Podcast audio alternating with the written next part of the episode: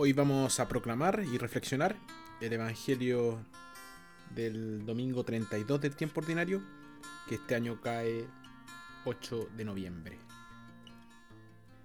Escuchen pues lo que pasará entonces en el reino de los cielos. Diez jóvenes salieron con sus lámparas para salir al encuentro del novio. Cinco de ellas eran descuidadas y las otras cinco precavidas. Las descuidadas tomaron sus lámparas, como estaban, sin llevar más aceite consigo. Las precavidas, en cambio, junto con las lámparas, llevaron sus botellas de aceite. Como el novio se demoraba en llegar, se adormecieron todas y al fin se quedaron dormidas. A medianoche se oyó un grito. Viene el novio, salgan a su encuentro. Todas las jóvenes se despertaron y prepararon sus lámparas. Entonces las descuidadas dijeron a las precavidas, Denos un poco de aceite, porque nuestras lámparas se están apagando. Las precavidas dijeron, habría bastante para ustedes y para nosotras. Vayan mejor a donde lo venden y compren para ustedes. Mientras fueron a comprar el aceite, llegó el novio. Las que estaban listas entraron con él a la fiesta de las, de las bodas y se cerró la puerta.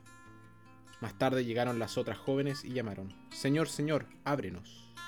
Pero él respondió, en verdad se los digo, no, las conozco. Por tanto, estén despiertos, porque no saben el día ni la hora. Palabra del Señor.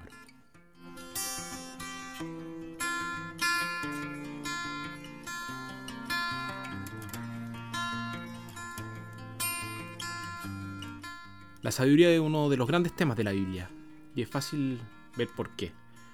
Sin sabiduría somos como viajeros en la oscuridad y con sabiduría tenemos una lámpara inagotable para nuestros pasos. Pero si es que logramos adquirir, la sabiduría se adquiere lento y a menudo dolorosamente. Encontrar a alguien que ha recogido sabiduría a lo largo del camino de la vida es una gran alegría, un gran aliento y una gran inspiración. Durante este tiempo de cuarentena, encerrados, eh, tuve la posibilidad de poder ver muchas series, películas y algunos documentales en Netflix y vi uno en especial que me llamó mucha atención, que es sobre la conversión de un asesino, cómo él se convierte a Cristo. Y me llamó mucho la atención y me puse a buscar algunos documentales, entrevistas de muchas personas que se habían convertido dentro de la cárcel.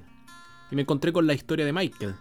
Él es un prisionero de cuarenta y tantos años, está cumpliendo condena por un delito muy grave. Y aunque parece serio, de ninguna manera es severo o abatido.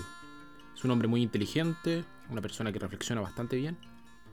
Y durante el momento de la entrevista ya había cumplido 8 años y espera ser puesto en libertad dentro de 3 o 4 años más. Una vez le preguntaron eh, si a su llegada a la cárcel alguien le hubiera ofrecido alguna droga o alguna pastilla que lo hubiese hecho dormir durante toda la duración de su condena, si es que él la habría tomado. Y su respuesta fue ciertamente, lo haría. No solo eso, habría pedido una dosis doble para estar absolutamente seguro de que no me despertaré. Pero en este momento no la aceptaría. Y el entrevistador le pregunta, bueno, ¿por qué no? Y él, a través de una reflexión muy profunda, dice, porque he aprendido mucho sobre mí dentro de aquí. Y yo también he cambiado. Ahora soy un hombre más humilde y espero ser un hombre más sabio. Se puede ver por qué inicialmente habría tomado la droga. Estaba avergonzado, por lo que había hecho y quería que la tierra me tragara. Pero ahora me di cuenta de que tomar la droga habría sido desperdiciar toda esta experiencia. Como las tontas damas de honor, habría dormido toda su vida. El sueño habría acortado su sentencia y la habría hecho más fácil de soportar. Pero él se dio cuenta, a través de su vida, de que no era algo para pasarlo por alto de forma ligera y sin dolor. Había que vivirlo lenta y deliberadamente, paso a paso, día a día. Ayudó que Michael fuera un creyente, que asistía a la iglesia con regularidad, y durante todos esos años oscuros nunca perdió la fe en Dios. Dijo, sin esa fe habría perdido la esperanza, y sin esperanza me habría rendido. Muchos presos malgastan sus años en prisión. Salen peor, no mejores, de lo que entraron. No hay conciencia, no hay reflejo en sus vidas. Por lo tanto, no aprenden nada a medida que avanzan. Por la gracia de Dios, Michael eh, había adquirido sabiduría. Incluso un poco de sabiduría puede ahorrarnos muchas preocupaciones e inquietudes. La sabiduría es la virtud suprema.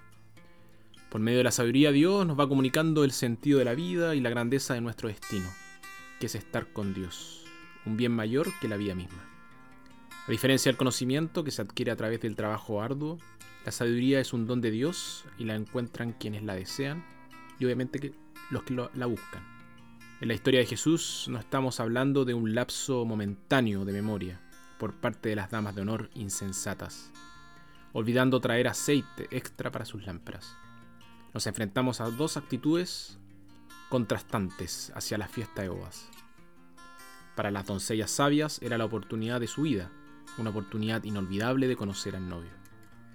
Para las damas que no fueron tan inteligentes o que no fueron tan sabias, fue más como un poco de diversión, un poco de broma.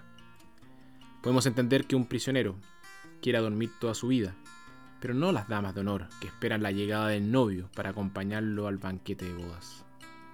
Como no sabían exactamente cuándo vendría, tuvieron que esperar, preparadas. Sin embargo, cinco de ellas no pudieron hacer eso y se encontraron encerradas afuera. Somos como esas damas de honor que esperan. No se trata de una fiesta de bodas única, estamos tratando con algo infinitamente más precioso, la entrada al reino de los cielos. Como una baliza guía un barco a un puerto, esta visión debe guiar nuestro camino en la tierra.